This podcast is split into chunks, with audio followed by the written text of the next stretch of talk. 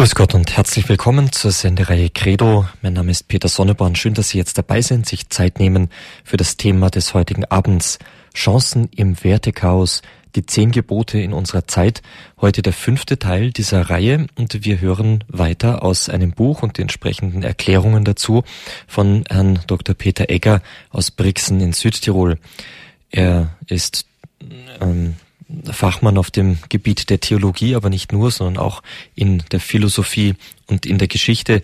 Und wir profitieren hier Sendung für Sendung von seinem reichhaltigen Erfahrungsschatz, aus dem gerade auch dieses Buch entstanden ist, aus seiner Lehrtätigkeit, seiner Arbeit mit jungen Menschen, mit Schülern, wo er sich doch mit sehr provokanten Fragen, mit den wirklich wichtigen und ich möchte ein bisschen salopp sagen, den knallharten Fragen an das Leben und an die Werte des Lebens stellen muss. Wir sind in diesem Buch inzwischen beim vierten Gebot angelangt, die Gebote Gottes als wahre Chancen, das Wertechaos ein wenig aufzuräumen und klarer zu sehen, den Fuß klarer nach vorne zu bringen und auf diesem Weg auch wieder weiter neue Klarheit im Leben zu gewinnen. Ich freue mich, dass Sie sich heute Abend wieder Zeit genommen haben, Herr Professor, Herr Dr. Egger, und ähm, freue mich jetzt auf die gemeinsame Sendung. Herr Dr. Egger, wir stehen ja mitten in diesem Buch, in diesen interessanten und spannenden Ausführungen über die Gebote Gottes. Ich darf Sie jetzt einladen, wie es Ihre Gewohnheit ist, diese Sendung mit einem Gebet zu beginnen. Und schauen wir doch dann noch mal ein bisschen auf die vergangene Sendung, um das wieder aufzunehmen, das Thema, bevor Sie dann in das heutige Thema voll hineinstarten. Liebe Hörerinnen und Hörer, ich darf Sie auch meinerseits sehr herzlich zu dieser heutigen Sendung begrüßen und ich bedanke mich auch gleich für diese liebenswürdige Einführung.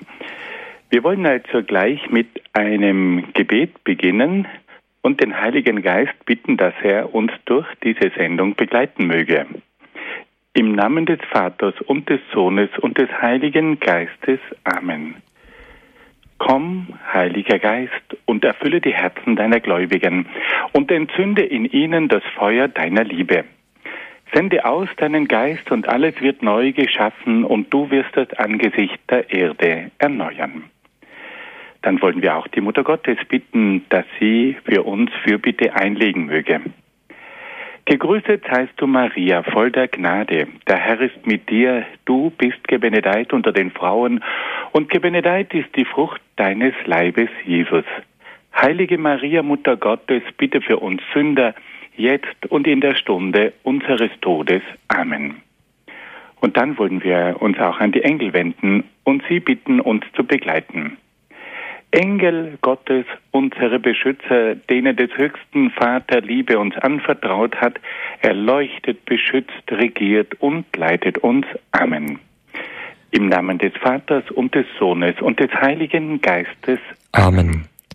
Herr Dr. Egger, ähm, ich darf jetzt noch mal ganz kurz unterbrechen, weil ich zu Beginn der Sendung erwähnt habe, dass sich bereits heute um den fünften Teil dieser Reihe handelt. Ähm, nicht, dass irgendjemand von den geschätzten Zuhörern jetzt meint, naja, der fünfte Teil dieser Reihe, das heißt, ich habe vielleicht schon das ein oder andere versäumt. Auch dieser heutige Teil wird wieder in sich eine ganz runde Sache, eine schöne, in sich abgeschlossene Darstellung eines Teiles dieses ganzen Buches. Also bleiben Sie getrost dabei, Sie werden sehen, es wird Ihnen nichts fehlen zum Verständnis der heutigen Sendung. So viel vorab und jetzt aber Ihnen das Wort, Herr Dr. Eger. Ja, dann wollen wir gleich mal einsteigen. Wir sind also, wie Dr. Sonneborn bereits gesagt hat, beim vierten Gebot angelangt und wir haben in den vergangenen Teilen also verschiedene Überlegungen angestellt zu den ersten drei Geboten und haben dann auch mit dem vierten Gebot bereits begonnen. Beim vierten Gebot, da geht es zunächst um die Familie. Das vierte Gebot lautet, du sollst Vater und Mutter ehren, aber in einem erweiterten Sinn dürfen wir sagen, dass es sich dabei um die Familie handelt. Die Familie ist die Zelle der Gesellschaft und von der Familie geht jede Erneuerung aus. Und das wird uns heute mehr denn je bewusst. Dadurch, dass wir heute so viele Familien mit Problemen haben, stellen wir fest, dass es immer wieder zu, zu zum Teil bedenklichen Auswirkungen kommt, wenn es in der Familie fehlt. Und deswegen wollen wir uns darüber Gedanken machen, welche Aufgaben eine Familie eigentlich zu erfüllen hätte. Wir alle wissen, dass es die ideale Familie nicht gibt, weil alle Familien bestehen aus Menschen mit Stärken und Schwächen und deswegen wird auch in jeder Familie das eine oder andere nicht so ganz klappen. Aber wir müssen uns immer wieder einmal vor Augen halten, welche Aufgaben die Familie zu erfüllen hat und zu erfüllen hätte, damit wir zumindest wissen, nach welchen Zielen wir streben sollten. Und da sind wir von einer Enzyklika von Johannes Paul II. ausgegangen, nämlich von der berühmten Enzyklika Familiaris Consortium. Papst Johannes Paul II. hat im Laufe seines Pontifikates sich sehr oft mit Familienfragen auseinandergesetzt. Wir wissen, dass er selber Moraltheologe war und sich immer wieder mit moralischen Themen auseinandergesetzt hat. Und die Familie war ihm ein ganz besonderes Anliegen. Und deswegen hat er auch immer wieder zu Familienthemen Stellung genommen. Und am Beginn seiner Enzyklika hat er zunächst einmal ganz klipp und klar gesagt, welche Schwerpunkte zu einer Familie gehören. Er hat gesagt, die Familie ist zunächst einmal eine Gemeinschaft der verschiedenen Familienmitglieder. Die Familie ist dann auch die Stätte des Lebens. Die Familie ist die Zelle der Gesellschaft und die Familie ist die Zelle der Kirche. Und da wollen wir nun versuchen einzusteigen. Das letzte Mal haben wir darüber gesprochen, wie eine Familie zu einer Gemeinschaft wird. Das ist nämlich gar nicht so einfach und gar nicht so selbstverständlich. Für eine Gemeinschaft, da muss man etwas tun. Da muss man Zeit haben füreinander. Da muss man einander zuhören können da muss man miteinander ins Gespräch kommen. Da müssen gewisse Dinge auch gemeinsam unternommen werden. Da muss einer dem anderen dienen. Da muss man auch bereit sein, sich wieder zu versöhnen, wenn es einmal zu Missverständnissen und Zerwürfnissen kommt. Das alles gehört zur Gemeinschaft. Der zweite Schwerpunkt ist dann die Familie als Stätte des Lebens. In die Familie werden Kinder hineingeboren. Und die müssen gewissermaßen eine Schule für das Leben vorfinden. Und darum geht es heute. Wir wollen uns die Frage stellen, wie kann die Familie zur Schule für das Leben werden? Und da werde ich nun wieder den Faden aufnehmen und meine Lektüre vom letzten Mal fortsetzen. Die zweite Aufgabe der Familie besteht in ihrem Dienst am Leben. Die Eheleute haben die Pflicht, in großherziger Weise neuen Menschen das Leben zu schenken. Sie müssen dafür sorgen, dass die nötigen materiellen, sozialen und gesundheitlichen Voraussetzungen für die neuen Erdenbürger gegeben sind. Sie haben die Aufgabe, für die menschliche, kulturelle, soziale und religiöse Entfaltung ihrer Söhne und Töchter Sorge zu tragen. Wir wollen uns nun fragen, welche Schwerpunkte und Grundsätze eine christliche Erziehung aufweisen muss, damit sie dem jungen Menschen helfen kann, das Leben richtig zu gestalten und zu meistern. Die christliche Erziehung beginnt mit dem christlichen Beispiel der Eltern. Das Vorbild der Eltern ist die unmittelbarste und überzeugendste Art, den Kindern eine christliche Lebenseinstellung zu vermitteln. Diese gelebte Botschaft prägt das Kleinkind schon lange, bevor es den Gebrauch der Vernunft erlangt.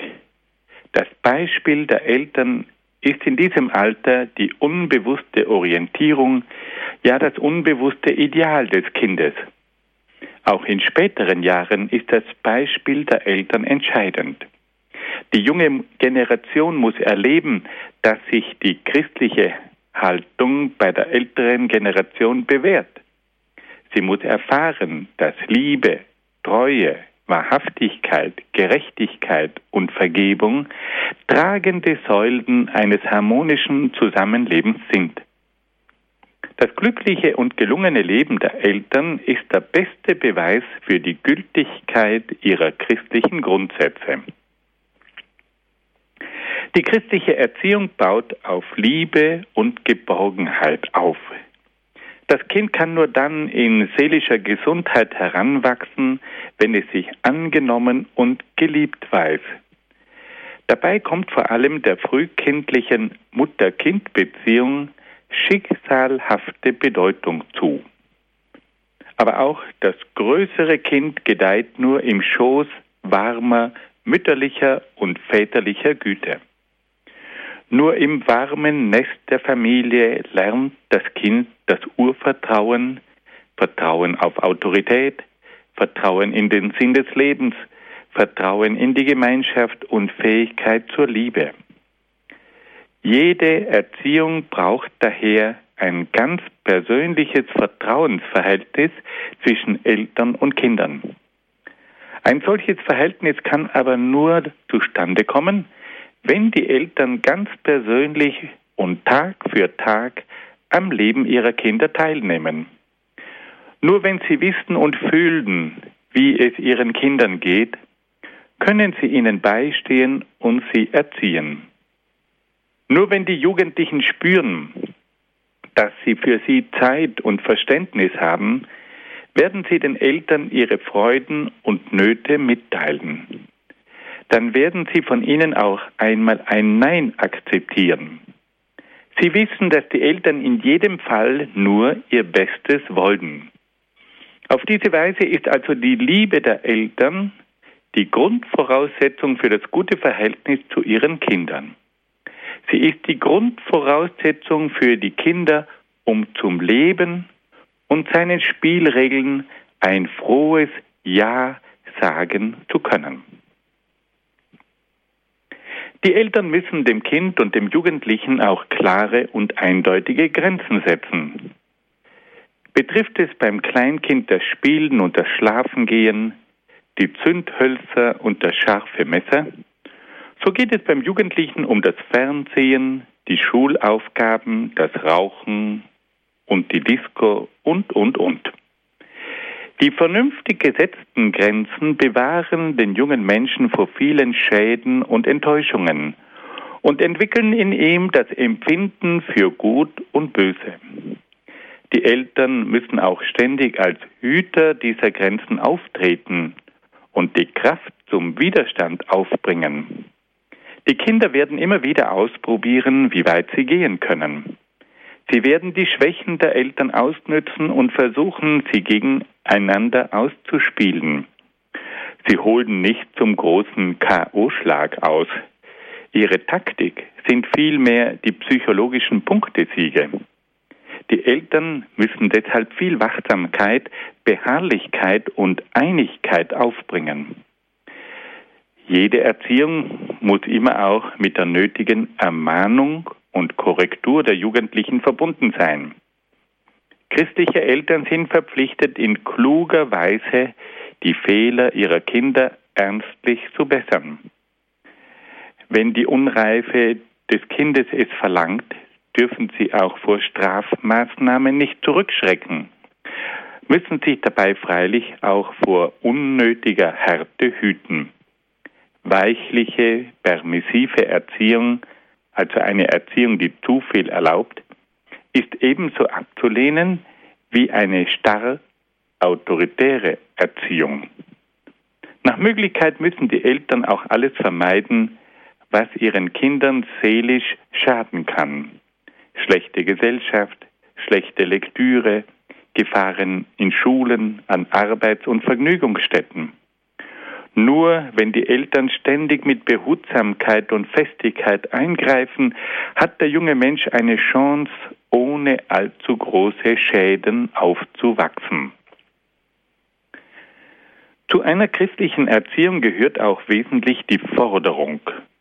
Die zukünftige Lebenstüchtigkeit eines Menschen hängt weitgehend von den Forderungen ab, die in der Jugendzeit an ihn gestellt wurden.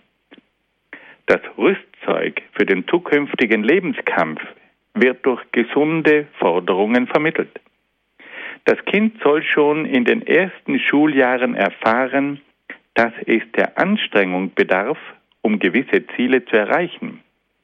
Es soll auch begreifen, dass viele Dinge im Leben nur durch Einsatz erworben und verdient werden können. Deshalb sollten die Eltern den Kindern bestimmte Ziele setzen und sie zur Erfüllung ihrer kleinen Pflichten anhalten. Die Gestaltung der Spiele soll auch gewisse denkerische und körperliche Anstrengungen vorsehen. Die Schulaufgaben müssen gewissenhaft und ordentlich gemacht werden. Es gibt nicht jederzeit etwas zum Essen und Trinken. Für das Taschengeld werden kleine Hilfen im Haus verlangt. Solche angemessenen Forderungen fördern die Entwicklung und Lebenstüchtigkeit unserer Kinder. Jedes Verhätscheln aber schadet ihnen und uns. Entscheidend für eine gute christliche Erziehung ist die Charakterbildung. Das Ziel dieser Bildung ist der Grundsatz treue und gefestigte Mensch. Die Charakterbildung muss sich darum bemühen, dem jungen Menschen bestimmte Haltungen zu vermitteln. Der junge Mensch muss lernen, unter allen Umständen wahrhaftig und treu, verlässlich und pflichtbewusst zu sein. Er muss sich darum bemühen, ehrfürchtig, bescheiden und mäßig zu sein. Nur die feste innere Haltung lässt ihn später die großen Prüfungen des Lebens bestehen. Nur der charaktervolle Mensch kann im Kampf mit sich selbst siegreich sein. Ohne einen geläuterten Charakter wird der Mensch nicht lernen, seine Launen und Stimmungen zu beherrschen. Ohne eine feste innere Haltung wird er zum Spielball seiner Triebe und Leidenschaften. Die reißenden Wogen der verschiedenen Versuchungen tragen ihn fort. Die unsichtbaren Strudel seiner finsteren Leidenschaften ziehen ihn in die Tiefe. Ein zentrales Anliegen der christlichen Erziehung ist die Herzensbildung, deren Ziel der liebende Mensch ist. Dazu bedarf es großer und langwieriger Anstrengungen. Der junge Mensch muss nämlich erst lernen, was es heißt zu lieben.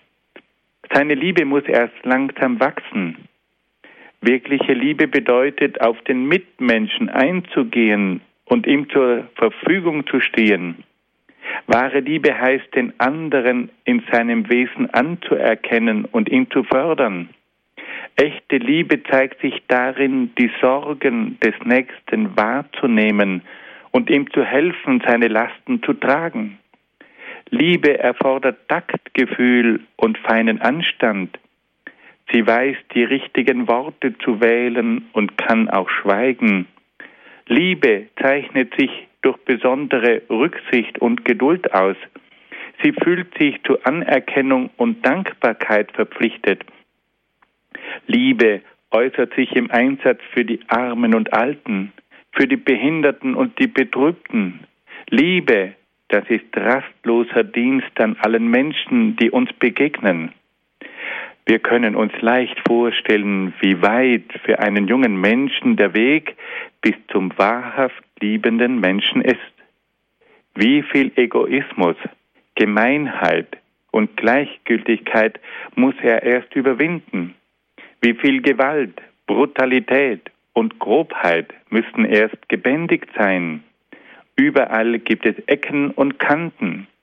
Überall muss man hobeln und feilen. Auf diese Weise ist die Herzensbildung der jungen Leute eine jahrelange erzieherische Schwerarbeit. Nun hören wir ein bisschen Musik.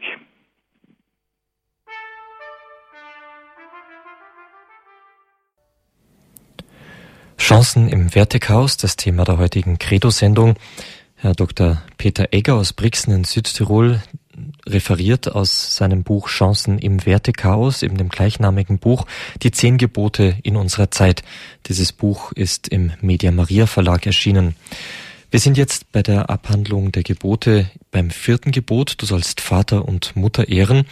Und Herr Dr. Egger hat uns gezeigt, wie dieses Gebot, das sich besonders auf die Familie bezieht, ähm, seine ganze Wirkung sozusagen entfaltet. Wir haben zuerst über das Wesen und die Aufgabe der Familie gehört und heute ähm, ist Herr Dr. Egger dort wieder eingestiegen, wo die Familie zu einer Schule für das Leben wird, wo also der Erziehungsaspekt ins Spiel kommt. Wir haben gehört, wie wichtig das Beispiel der Eltern für die zu erziehenden Kinder ist, wie wichtig Liebe und Geborgenheit nicht nur in den ersten Lebensjahren, sondern für die ganze Zeit der Erziehung ist. Wir haben gesehen, wie Grenzen setzen und korrigieren für die Kinder und die Jugendlichen wichtig ist, wie das rechte Maß zwischen einer zu äh, laxen Erziehung und einer zu strengen Erziehung eben wichtig ist. Wir haben gesehen, wie wichtig auch Anforderungen und das Gewöhnen an Pflichterfüllung für die Ausbildung des jungen Menschen ist und wie das alles zur Charakterbildung beiträgt, damit aus diesem Menschen einmal ein gefestigter, in sich ruhender Mensch wird. Jetzt darf ich Sie bitten, Herr Dr. Egger, dass Sie weiter fortfahren mit Ihrem Vortrag. Liebe Hörerinnen und Hörer, wir wollen uns nun einem weiteren Schwerpunkt zuwenden, nämlich der Gewissensbildung. Von entscheidender Wichtigkeit ist auch die Gewissensbildung. Die Eltern müssen ihre Kinder von klein auf zur Beobachtung des Gewissens anleiten. Die Kinder sollten möglichst früh die innere Stimme des Gewissens entdecken. Daher werden der Vater und die Mutter ihre Kinder immer wieder fragen, ob ihr Verhalten vor Gott in Ordnung war. So etwa, wenn ein Kind gelogen hat oder frech war.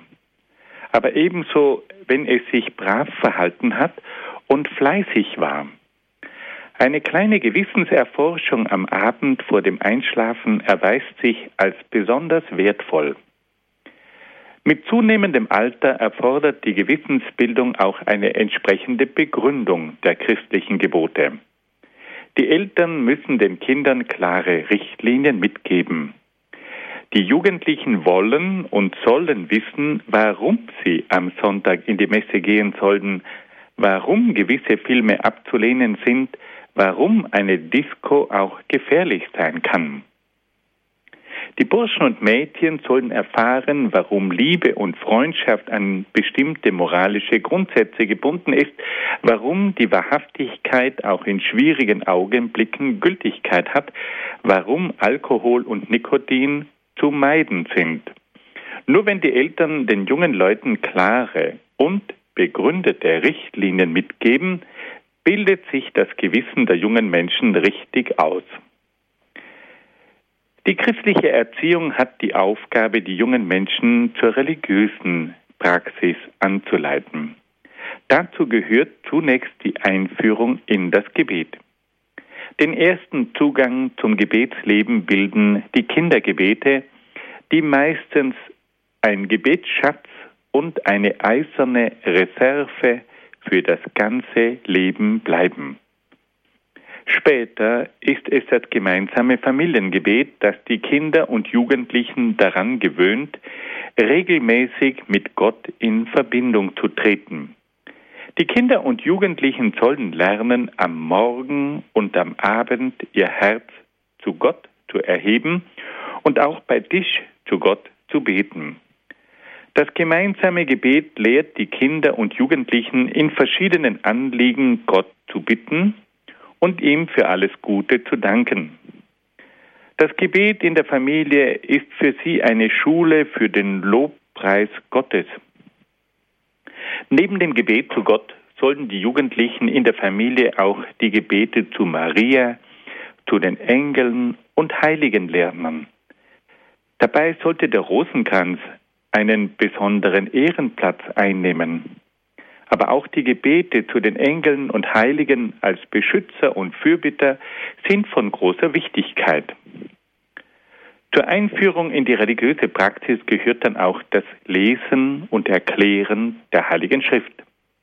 Für die kleineren Kinder eignet sich eine gut bebilderte Kinderbibel die es heute in den verschiedensten Ausgaben in jeder Buchhandlung zu kaufen gibt. Jugendliche und Erwachsene beginnen am besten mit dem Neuen Testament oder einer Auswahlbibel, in der die wichtigsten biblischen Geschichten enthalten sind. Die Praxis zeigt, dass die Vollbibel zwar weit verbreitet ist, aber kaum gelesen wird. Mindestens an einem Abend in der Woche sollte in der Familie eine biblische Geschichte aus dem Alten oder Neuen Testament vorgelesen werden. Vor allem die kleinen Kinder sind sehr interessiert an diesen biblischen Geschichten. Sie stellen viele Fragen und merken sich die Namen und Ereignisse mit großer Leichtigkeit. Mit den größeren Kindern kann man auch über die Schriftstellen der Sonntagsmesse sprechen. Eine solche Beschäftigung mit der Heiligen Schrift ist oft nicht einfach. Aber es ist die einzige Möglichkeit, den heranwachsenden Kindern eine gewisse Vertrautheit im Umgang mit der Bibel zu vermitteln.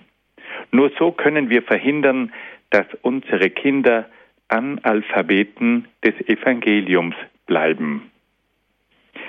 Die religiöse Erziehung muss sich ebenso darum bemühen, den Kindern eine tiefe innere Beziehung zu den Sakramenten zu vermitteln. Christliche Eltern werden ihre Kinder regelmäßig zur heiligen Messe mitnehmen und ihnen allmählich das Geschehen am Altar erklären. Die Kinder müssen nach und nach in die Bedeutung der einzelnen heiligen Handlungen eingeführt und angeleitet werden, die Gebete während der heiligen Messe mitzusprechen. Gleichzeitig soll bei der Messe auch die Erlebnisfähigkeit der Kinder angesprochen werden. Es gilt, ihren Sinn für die feierlichen Ausdrucksformen der liturgischen Feier zu wecken. Sie sollten empfänglich werden für die Symbolik der liturgischen Gaben und Geräte und auch die Schönheit der Gewänder, der Lieder und der Musik wahrzunehmen. Die Kinder sollen schließlich auch begreifen, dass die Eucharistie eine Feier der Gemeinschaft ist auf diese Weise lernen sie, mit der ganzen Gemeinde mitzubeten, mitzusingen und mitzufeiern. In einer christlichen Familie wird die Erstkommunion und die Firmung feierlich begangen. Die Eltern tragen die Vorbereitung für den Empfang der Erstkommunion und der Firmung mit und begleiten die jungen Menschen mit ihrem Gebet. Sie weisen die Buben und Mädchen auf das Geschenk und auf die Verpflichtung dieser Sakramente hin. Sie erinnern sie aber auch an den regelmäßigen Empfang des Bußsakraments, das für die Erlösung des Menschen von größter Wichtigkeit ist.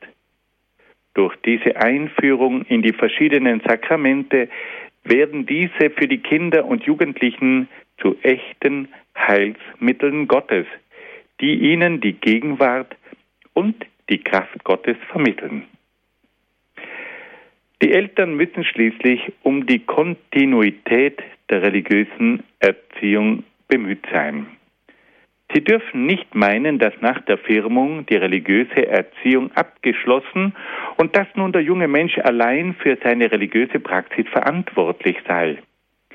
Die Eltern haben die Pflicht, auch den heranwachsenden Jugendlichen an seine religiösen Pflichten zu erinnern. Die Eltern können und sollen den Jugendlichen nicht an die Leine nehmen, aber sie dürfen auch nicht kampflos aufgeben und sich mit dem Selbstbestimmungsrecht des Jugendlichen rechtfertigen. Der Jugendliche braucht oft einen sanften Druck, um zu merken, dass er gewisse religiöse Verpflichtungen hat. In der Zeit der Pubertät ist der junge Mensch oft recht labil und braucht daher eine gewisse Unterstützung für seinen Willen.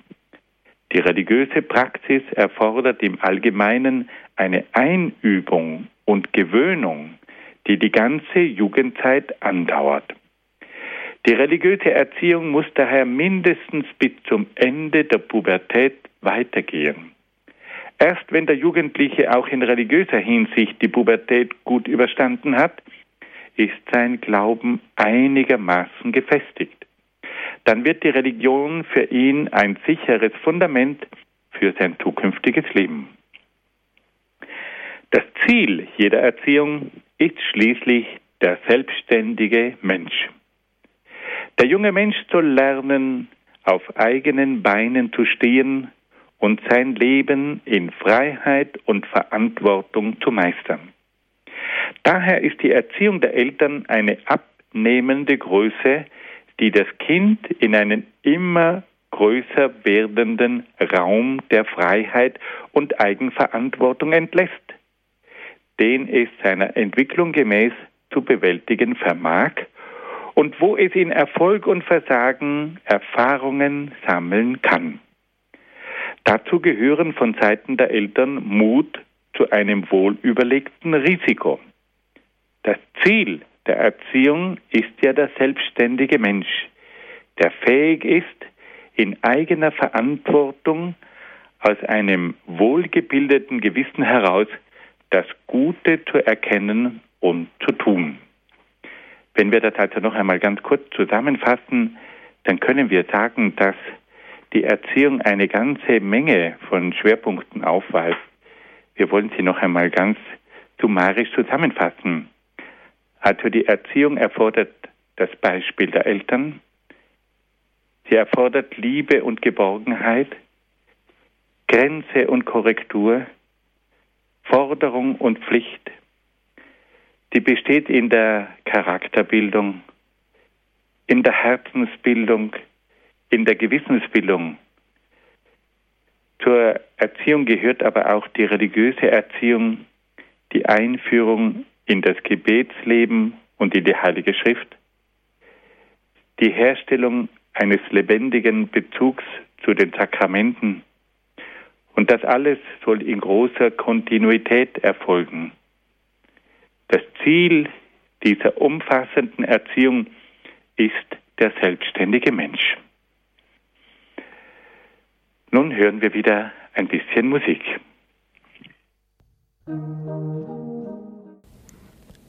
Hier ist Radio Horeb und Radio Maria mit der Credo-Sendung Chancen im Wertechaos, das Thema des heutigen Abends. Herr Dr. Peter Egger referiert aus seinem gleichnamigen Buch Die zehn Gebote in unserer Zeit ist der Untertitel dieses Buches. Wir befinden uns in der Besprechung des vierten Gebotes. Du sollst Vater und Mutter ehren.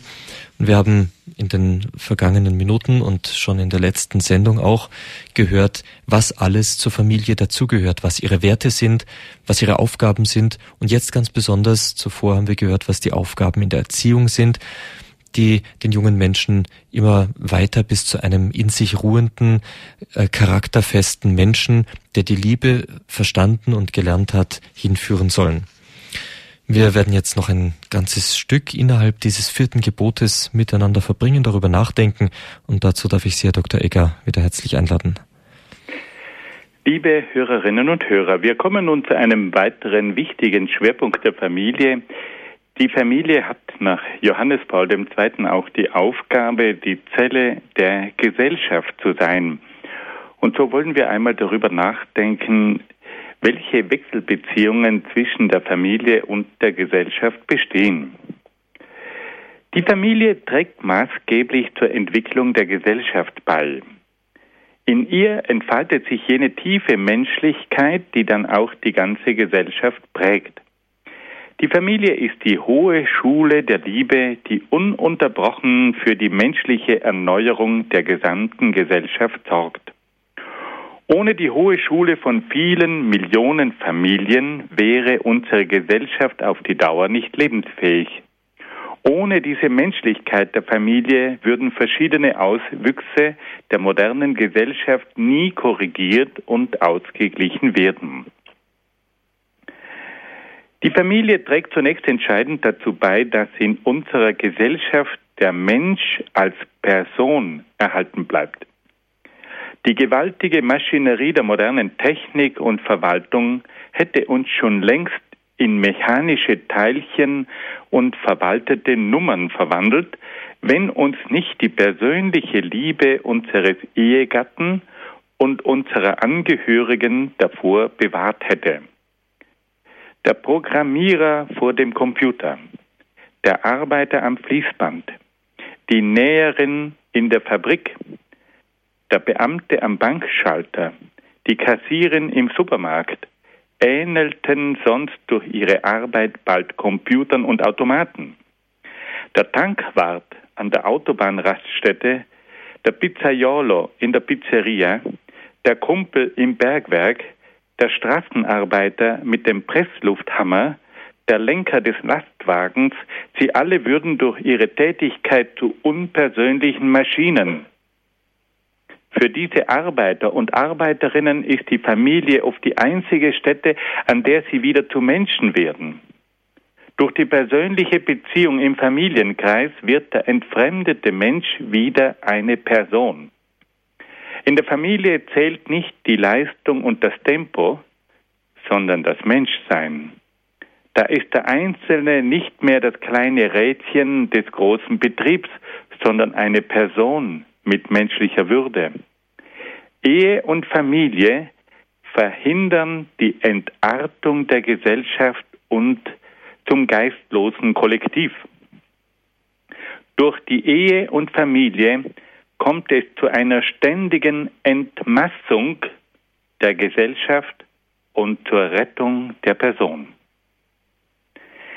Die Liebe in der Familie gibt uns auch die Kraft, im öffentlichen Leben Menschen mit Herz und Gefühl zu sein. Der harte Lebenskampf, die erbarmungslose Konkurrenz, die gnadenlose Hetze, der ständige Stress würden alle zarteren Regungen unseres Herzens abwürgen, wenn uns nicht die Familie immer wieder zur Liebe zurückriefe. Ohne diese Liebe der Familie wäre unser Inneres schon längst hoffnungslos verhärtet und versteinert. Die Liebe zu unseren Angehörigen lehrt uns, die Menschen mit herzlichen Augen zu sehen. In der Familie sehen wir, dass der andere verstimmt und niedergedrückt ist. Wir hören ihm zu, wenn er uns sein Leid klagt. Wir bringen ihm eine Tablette, wenn er Kopfweh hat. Diese Übung in der Familie wirkt sich auch im öffentlichen Leben aus. Wir stützen eine alte Frau und begleiten einen Blinden über die Straße. Wir haben mehr Geduld im Verkehr und zeigen Verständnis für die gehetzte Verkäuferin. Wir trösten eine Mitarbeiterin im Büro und entschuldigen uns, wenn wir einem Fahrgast in der Straßenbahn auf die Hühneraugen treten. Die Familie erhält unser Herz jung und lässt uns die anderen als Menschen behandeln. Die Familie erzieht den Menschen auch dazu, sich für die Gemeinschaft einzusetzen. Unsere Gesellschaft bestünde wohl zum größten Teil aus Individualisten, Egoisten und Vereinsamten, wenn uns nicht die Familie immer wieder in die Gemeinschaft zurückholte. In der Familie lernt der Mensch immer wieder neu, sich für die Belange der Gemeinschaft einzusetzen. Ein solcher Mensch kümmert sich dann auch in der Gesellschaft um das Gemeinwohl. Er meldet sich als Kandidat für den Betriebsrat. Er wird Mitglied der Freiwilligen Feuerwehr. Er arbeitet als ehrenamtlicher Funktionär beim Skiclub und ist freiwilliger Helfer beim Roten Kreuz. Ein solcher Mensch wird sich auch für die Wohngemeinschaft im Haus einsetzen. Er ist gerne bereit, dem Nachbarn eine kaputte Lampe zu reparieren. Er leiht der Familie nebenan ein Stück Margarine und ein Kilo Mehl. Er versorgt das kranke Mütterchen und ruft den Arzt. Er besorgt das Hundefutter für Nachbars Dackel. Er betreut den Kanarienvogel und gießt die Blumen, während Meyers verreist sind. Die Familie ist dann auch die sittliche Schule der Gesellschaft. Sie vermittelt den Menschen die moralischen Grundsätze und Werte, die dann auch die Moral der Gesellschaft bestimmen. Angesichts des riesigen moralischen Verfalls unserer Gesellschaft kommt heute der Familie eine enorme Aufgabe zu. Im Schoß der Familie muss es zur Wiederentdeckung der tragenden Grundsätze und Werte kommen, die zur moralischen Erneuerung der Gesellschaft unbedingt erforderlich sind. Zu diesen Grundsätzen und Werten gehören die Achtung vor dem Leben, die Wertschätzung der Ehe, die Ehrlichkeit bei der Arbeit, die Schonung des gemeinsamen Eigentums. Dazu gehören weiterhin die Verteidigung der Wahrheit und der Freiheit sowie die Integrität der Kultur. Alle diese moralischen Werte können heute fast nur noch von der Familie vermittelt werden. Die Familie ist heute fast das einzige Gegengewicht zum Zeitgeist und zu der öffentlichen Meinung, die alle diese Werte radikal in Frage stellen. Nur durch die eindeutige moralische Haltung von vielen christlichen Familien haben wir heute im Kampf gegen die Abtreibung und Euthanasie, die Scheidung und Wiederverheiratung, die Korruption in der Wirtschaft, die Ausnutzung der sozialen Einrichtungen, die Manipulation der Medien und die Verseuchung der Kultur eine Chance.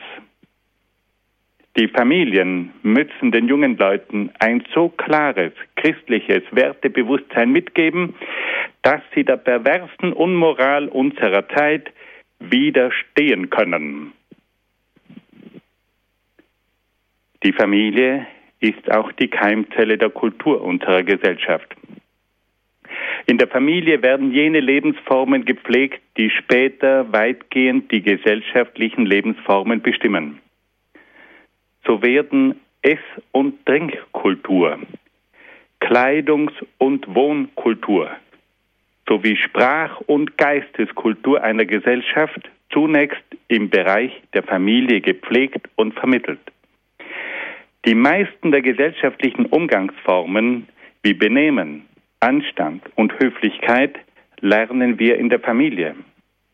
Hier wird auch der Grund für viele kulturelle Interessen gelegt. Da wird musiziert und gespielt, gezeichnet und gemalt, gelesen und geschrieben, gehandarbeitet und gebastelt, erklärt und diskutiert. Die Familienkultur ist der Nährboden der Gesellschaftskultur. Wir erleben heute immer wieder, dass die öffentliche Kultur ohne die Kultur in der Familie kaum etwas erreicht.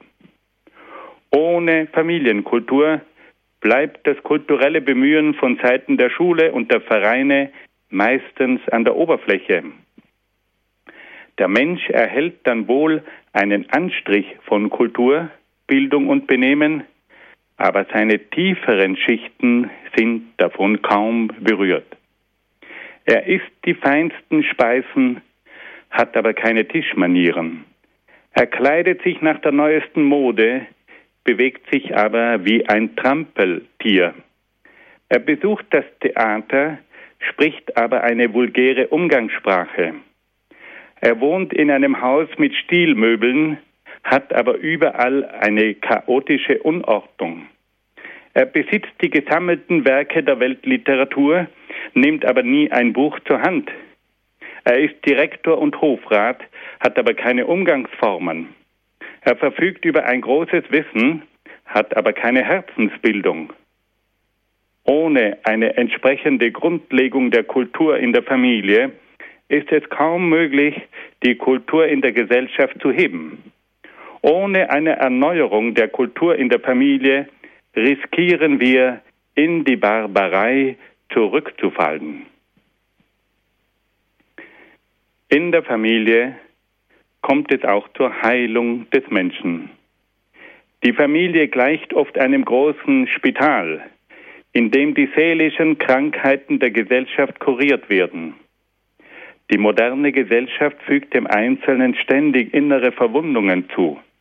Schauen wir uns dazu eine ganz normale Familie an. Der Mann arbeitet schon seit 17 Jahren im Büro bei den E-Werken und doch hat man einen viel jüngeren Kollegen zum Abteilungsleiter ernannt. Die Frau hat das Bügeleisen in Reparatur gegeben und nun ärgert sie sich, weil der Elektriker so viel für die Reparatur verlangt. Sohn Martin kommt frustriert nach Hause, weil ihn der Lehrer vor der ganzen Klasse einen Obertrottel geheißen hat. Die kleine Agnes klagt weinend, dass ihr Lena im Kindergarten das Pausenbrot mit der guten Salami weggenommen hat. So ähnlich ergeht es auch uns. Jeder von uns wird in der Gesellschaft gekränkt und verwundet. Für uns alle ist dann die Familie oft die einzige Rettung.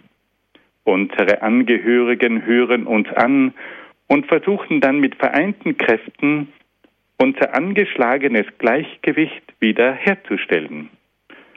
So geschieht es auch in der ganz normalen Familie von oben.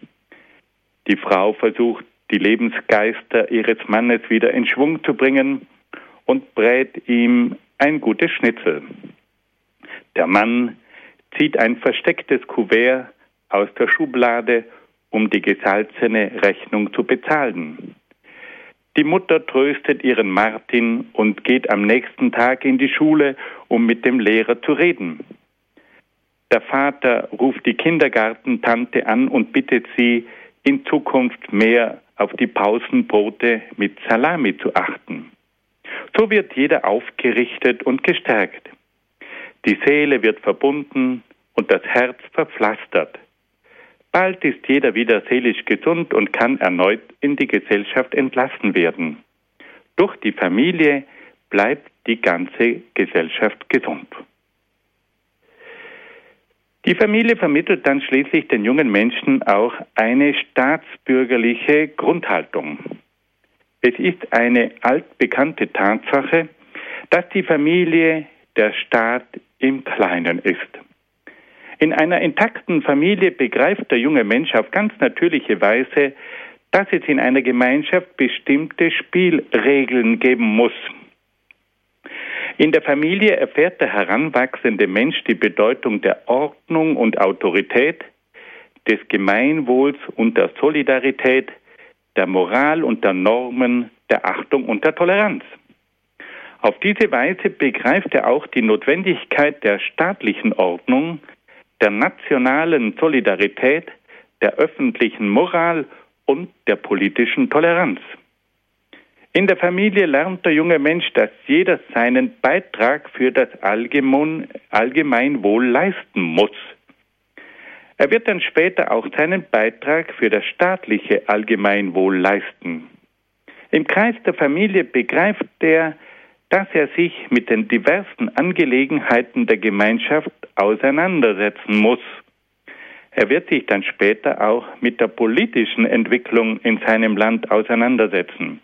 Er wird sich fragen, ob die Entscheidungen der Politiker richtig oder falsch sind und ob ihre Programme zielführend sind oder nicht. Ein solcher Bürger fühlt sich persönlich für den Staat mit verantwortlich. Ganz anders ist die staatsbürgerliche Einstellung eines Menschen, dem die Familie diese Grundhaltungen nicht vermittelt. Für diesen Menschen gelten keine Gesetze und keine Ordnung. Für ihn gibt es auch keine Autorität und keine Verpflichtung. Er hat keinen Sinn für das Allgemeinwohl und drückt sich vor jeder Verantwortung. Er sieht im Staat nur ein Sozialleistungsunternehmen, das es auszunützen gilt. Er kennt auch keine Achtung und Toleranz gegenüber den Vertretern anderer Ideologien und Parteien.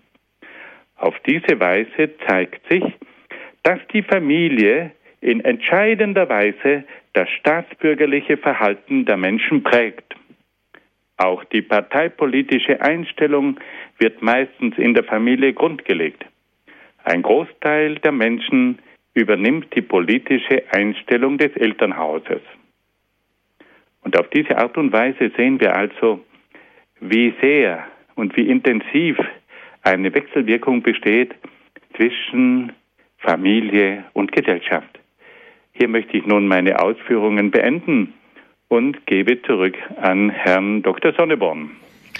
Vielen Dank, Herr Dr. Egger, für Ihre Darlegung über das vierte Gebot. Wir haben viel gehört heute über die Familie, über ihre Aufgabe in der Erziehung und über ihre Aufgabe in der Gesellschaft, im Staat. Wir hören ein paar Takte Musik, um das nachklingen zu lassen, bevor wir uns dann zum Gespräch treffen.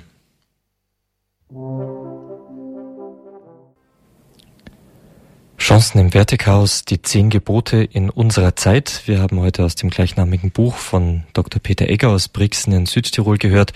Er hat uns ein Stück weit aus äh, jenen Teilen und Kapiteln dieses Buches referiert und erklärt, die das vierte Gebot betreffen, nämlich du sollst Vater und Mutter ehren. Herr Dr. Egger, Sie haben in sehr vielen Aspekten dargelegt, wie wichtig die, und verzichtbar auch die Familie ist, sowohl für die Kinder, für die Jugendlichen in der Erziehung, aber gerade auch für die Gesellschaft. Und Sie haben da einen Satz gesagt, ähm, unsere Gesellschaft mit all ihren äh, Zwängen und so weiter, die hätte aus uns schon lauter Nummern, Teilchen und so weiter gemacht, wenn da nicht die Familie wäre, die letztlich all das verhindert, beziehungsweise wo es denn geschieht, auch wieder heilt da drängt sich doch irgendwie die Frage auf, wenn wir das so hören, was Sie da sagen, äh, muss man sich doch überlegen, ja irgendwie, da kann es doch keinen Menschen geben, dem das nicht auch äh, in höheren oder nicht ganz so hohem Maße, aber doch ein Anliegen ist, diese Geborgenheit. Das ist doch ganz tief drin im Menschen. Woher nimmt eigentlich unsere Gesellschaft diese so, so starke negative, anonyme Kraft der öffentlichen Meinung, der, des man tut oder man tut nicht oder man ist gezwungen zu, wenn doch diese Sehnsucht letztlich in jedem drin steckt? Ja, es ist so, wir leben heute viel stärker als früher in einer veröffentlichten Welt als in einer privaten Welt. Früher hat sich der Mensch in der Familie bewegt und in kleinen Gemeinschaften.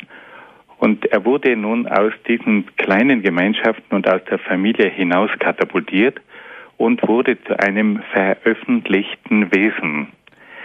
Das heißt, er muss also ständig von seinen Kommunikationstechniken, in die er hineingestellt ist, auch zur Kenntnis nehmen, dass die ihn sozusagen formen und prägen. Er ist angewiesen auf die Verkehrsmittel, er ist angewiesen auf die Information, er ist angewiesen auf die Kommunikation und wird dadurch in einen Umlauf versetzt, der viel größer ist als früher und vor allem auch viel schneller erfolgt als früher. Und da geschieht nun dieser Prozess, dass sozusagen das Innerliche immer weniger zum Tragen kommt. Es fehlt an der Ruhe, es fehlt an der Besinnung, es fehlt an der persönlichen Kommunikation.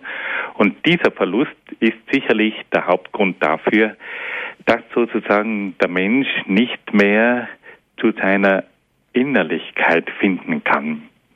Es ist heute geradezu ein Unternehmen, sich gegen diese ständige Zentrifugalkraft äh, abzusichern dafür zu sorgen, dass ich einmal heraussteige aus diesem Kreislauf, aus diesem ständig noch schneller werdenden Zyklus.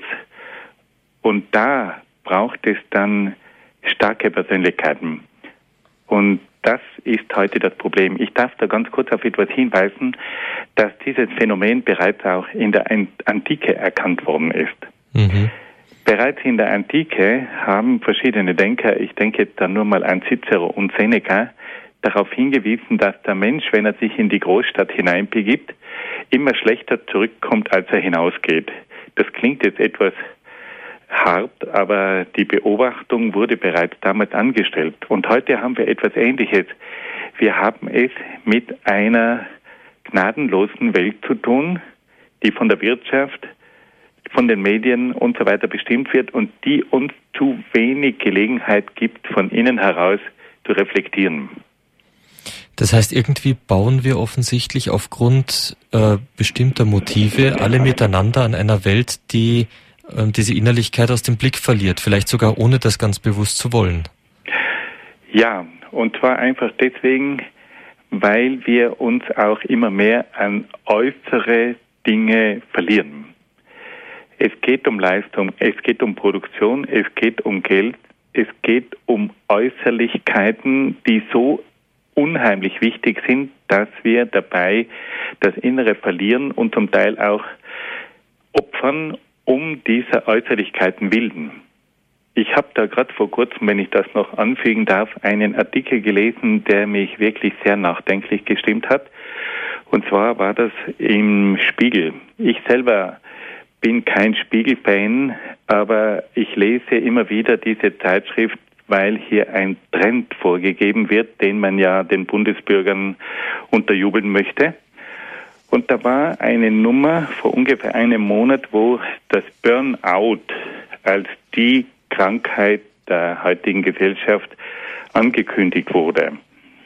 Und da waren Zusammenhänge zu sehen, die also so deutlich dargestellt wurden, dass jeder Leser von diesem Artikel erkennen musste, also wenn wir in dieser Form weiterleben, werden wir am Ende alle miteinander ausgebrannte Menschen sein. Das Feuer erlischt, wir haben keine innere Seele und keine Kraft mehr, wir sind gelähmt, wir sind zerstört, wir sind ausgebrannt. Das sagt der Spiegel.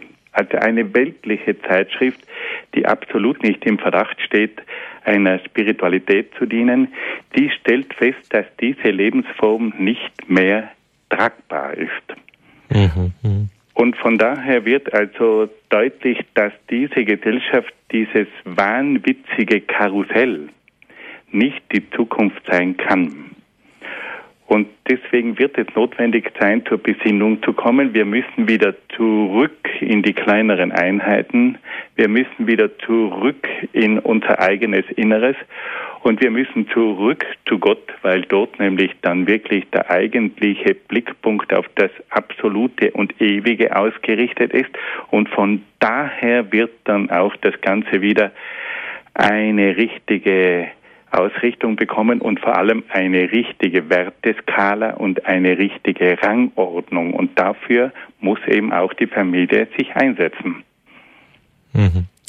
Herzlichen Dank, Herr Dr. Egger. Wir freuen uns schon auf die nächste Sendung. Da geht es noch ein bisschen weiter im vierten Gebot. Du sollst Vater und Mutter ehren über weitere Aspekte der Familie. Für den heutigen Abend darf ich Sie zum Abschluss der Sendung um das alles, was wir da gehört haben, vielleicht auch gut verinnerlichen zu können, noch um ein Gebet bitten, dass wir das gemeinsam jetzt vor den Herrn tragen. Im Namen des Vaters und des Sohnes und des Heiligen Geistes. Amen.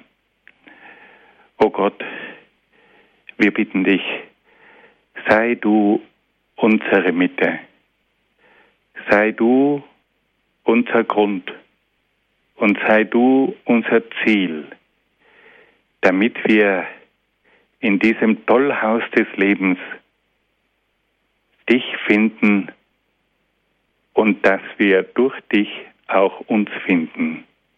Amen. Amen.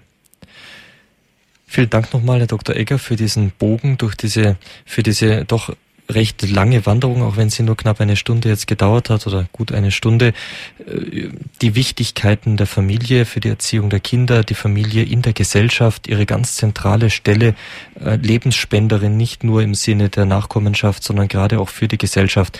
Alles nachzulesen in ihrem Buch Chancen im Wertechaos, die zehn Gebote in unserer Zeit erschienen im Media Maria Verlag und das Ganze wiederum nachzulesen auf unserer Homepage unter Programm und der heutigen Sendung oder zu erfahren ab Montag wieder bei unserem Hörerservice in Immenstadt unter der deutschen Telefonnummer 08323 9675 110. Ich wiederhole 08323 9675 110. Damit darf ich Ihnen noch einen gesegneten und guten Abend wünschen, Herr Dr. Egger, und bis zum nächsten Mal. Liebe Zuhörerinnen und Zuhörer, schön, dass Sie dabei waren, dass Sie sich die Zeit genommen haben, mitzudenken, mit ähm, zu überlegen, sich das anzuhören, was für die Familie, für die Gesellschaft letztlich so wichtig ist. Die nächste Sendung zum Thema Chancen im Wertechaos gibt es leider erst am 27. Mai. Das hat einen guten Grund. Sie werden sehen, ähm, Herr Dr. Egger ist schon am nächsten Freitag wieder zu hören, allerdings in der Sendung Hauskirche. Und wir haben dann einiges an Sonderprogramm für Sie, so am 19. März etwa den Kongress Weltkirche, wo Herr Dr. Egger auch sprechen wird und auch bei Radio Horeb hier live auf Sendung sein wird. Bei uns im Programm hier bei Radio Horeb geht es in Kürze weiter mit der ähm, komplett dem Nachtgebet der Kirche. Heute Abend beten wir mit Pastor Peter Meyer aus Coesfeld-Lette. Noch ein Wort zu dieser Sendung, wenn Sie das alles noch einmal hören möchten. Sie können natürlich gerne eine CD bestellen oder diese Sendung als Podcast auf unserer Homepage www.horeb.org herunterladen oder abonnieren als Podcast. Eine, einen CD-Mitschnitt erreichen Sie unter der Deu erhalten Sie gerne unter der deutschen Telefon- bzw. Faxnummer 08323 96 75 120. Dieser Service ist für Sie kostenlos. Natürlich freuen wir uns. Sie wissen, wir leben allein von Ihren Spenden. Freuen wir uns, wenn Sie uns dafür etwas geben können, wenn Sie unsere Unkosten decken, helfen, denn es sind ja mehrere Mitarbeiter allein dafür beschäftigt und angestellt, diesen Service für Sie zu leisten. Bei dieser Gelegenheit auch ein ganz herzliches Vergelt's Gott für all Ihre Unterstützung im Gebet, im Einsatz, in der Zeit, die Sie uns schenken und auch natürlich für Ihre finanziellen Gaben. Guten Abend, Ihr Peter Sonneborn.